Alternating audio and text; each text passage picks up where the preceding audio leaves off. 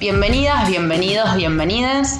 Esperamos que estén muy bien. Somos Ninfa y Dani y en este episodio de la banda del banquete titulado ESI, Binarismo o Diversidad, juntas vamos a dialogar sobre distintas cuestiones que nos atraviesan en tanto derechos que consideramos deben ampliarse.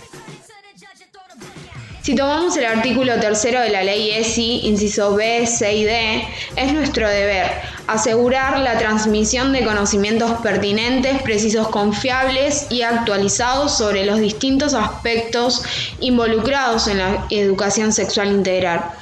Promover actitudes responsables ante la sexualidad, prevenir problemas relacionados con la salud en general y la salud sexual. Frente a estos lineamientos, consideramos que, como docentes, garantizar una educación sexual integral implica poner la mirada sobre las diversas realidades que experimentan nuestras estudiantes. Es por eso que nos preguntamos, ¿cómo podremos asegurar, promover y prevenir cuando educación sexual se trata si únicamente lo haremos desde un orden meramente androcéntrico? En este sentido, Pierre Bourdieu denuncia la persistencia de valores falocentristas, de un discurso hegemónico que domina tanto lo que a género se refiere, así como también todo aquello que esté implicado con la sexualidad.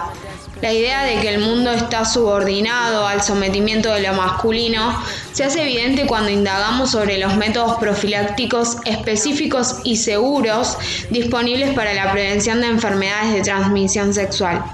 Es posible afirmar que no existen preservativos que permitan mantener prácticas sexuales de contacto genital entre vulvas de manera segura.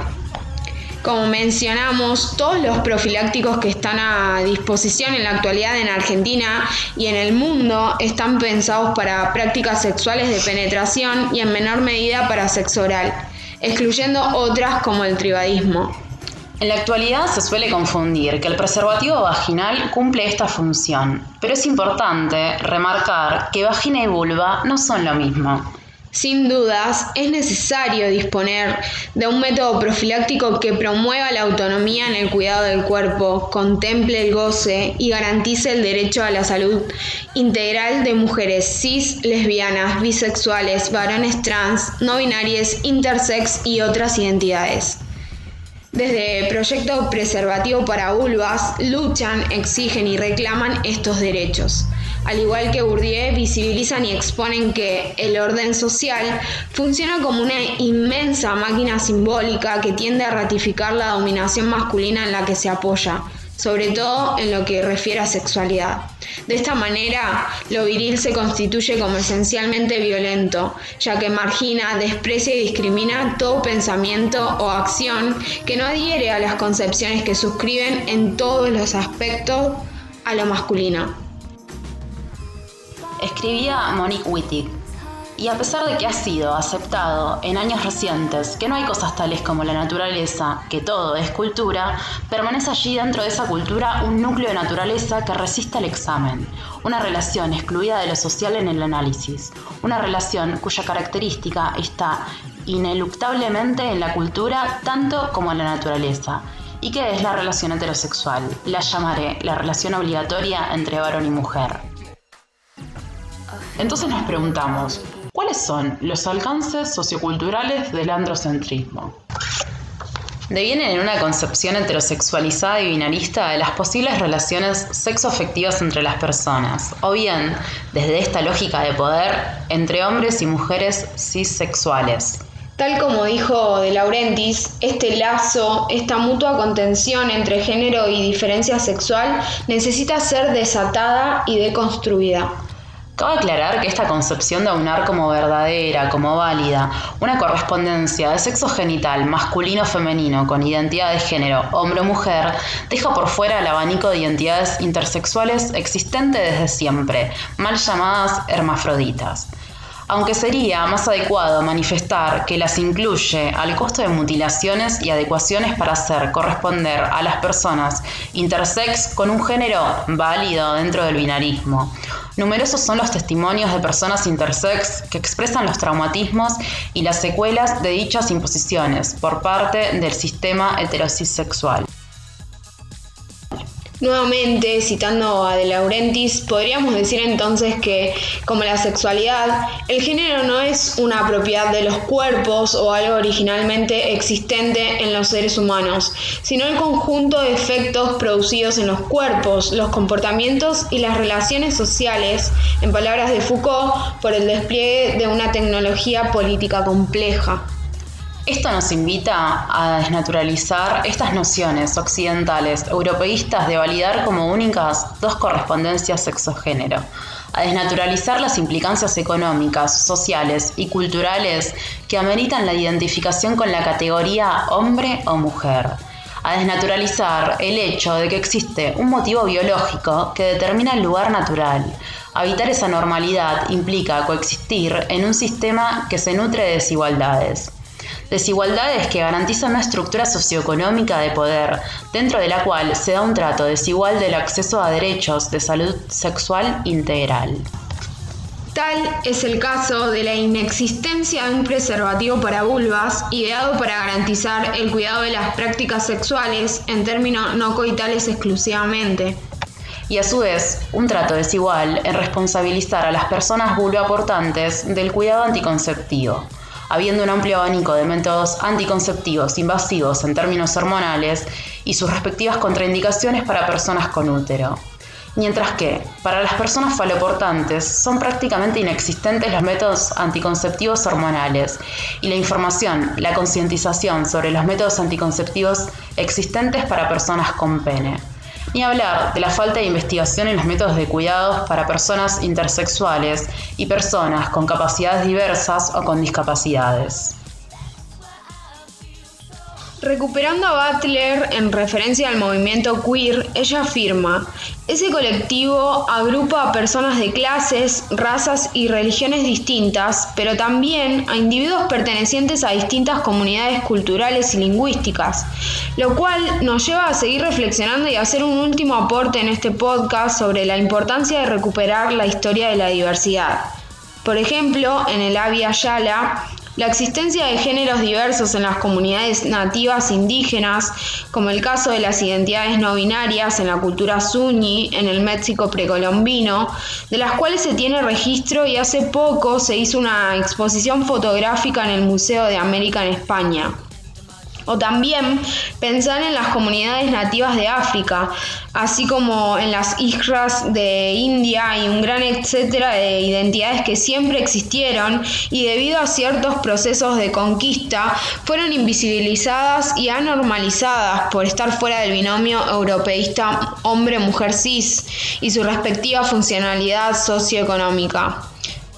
De manera que consideramos que para que se cumpla la ley sancionada en 2006, cuyo artículo tercero establece en el inciso A, incorporar la educación sexual integral dentro de las propuestas educativas orientadas a la formación armónica, equilibrada y permanente de las personas, debería reverse el inciso E, procurar igualdad de trato y oportunidades para varones y mujeres cuyo binarismo resulta excluyente y limitante al conjunto de identidades de género que merecemos acceder a una educación integral en todos los sentidos y con todos los recursos. Yo reivindico mi derecho a ser un monstruo, ni varón ni mujer, ni XXI ni H2O.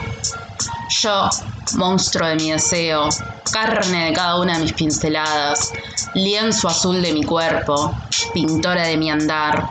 No quiero más títulos que cargar, no quiero más cargos ni casilleros a donde encajar, ni el nombre justo que me reserve ninguna ciencia.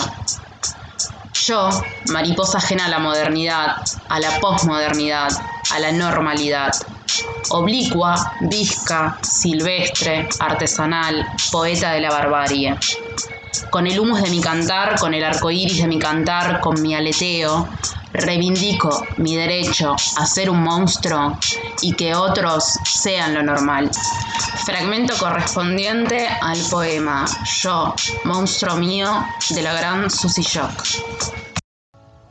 A modo de conclusión, consideramos que es importante la difusión y creación por parte del Estado de elementos para el cuidado de la salud para todas las personas y para todas las prácticas, así como también que haya capacitaciones acordes a la diversidad existente de géneros, orientaciones sexuales y genitalidades, y que haya una modificación profunda del sistema que actualmente categoriza de autopercibidas las identidades no y las limita binariamente.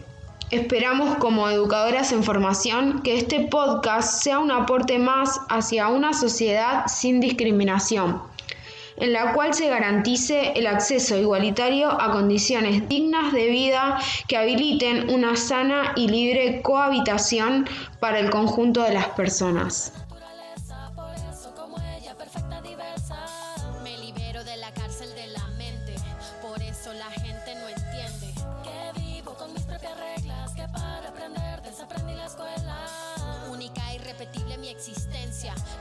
La entiende la ciencia. A consecuencia de tanto pensamiento castrado, herido, occidentalizado, me enseñaron a creer que mi ser es hombre o mujer, una cosa a la vez.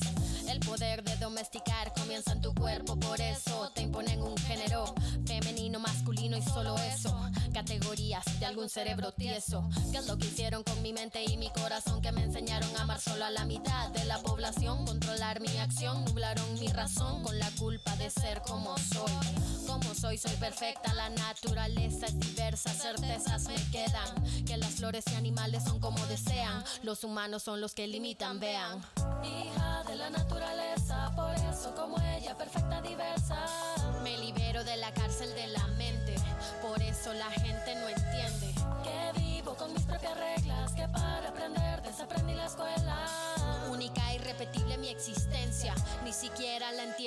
Entiende la ciencia. Que alguien me explique lo que hemos hecho al mundo. Hemos jerarquizado como humanos dominado, esclavizado otras especies animales. Las matamos para comer de su carne. El arte encerrado en los museos. Aún sostenemos con impuestos a los reinos. Aún clamamos que venga la autoridad a decirnos cómo actuar, cómo sentir y pensar. Nuestra conciencia ha sido dividida, una y otra reprimida. No nos sentimos complemento de la vida, aunque toda partícula en esencia es divina. Por eso ser feliz es mi rebeldía, transformar mi realidad día a día, abandonar de la mente fantasías, no dejar escapar a la utopía.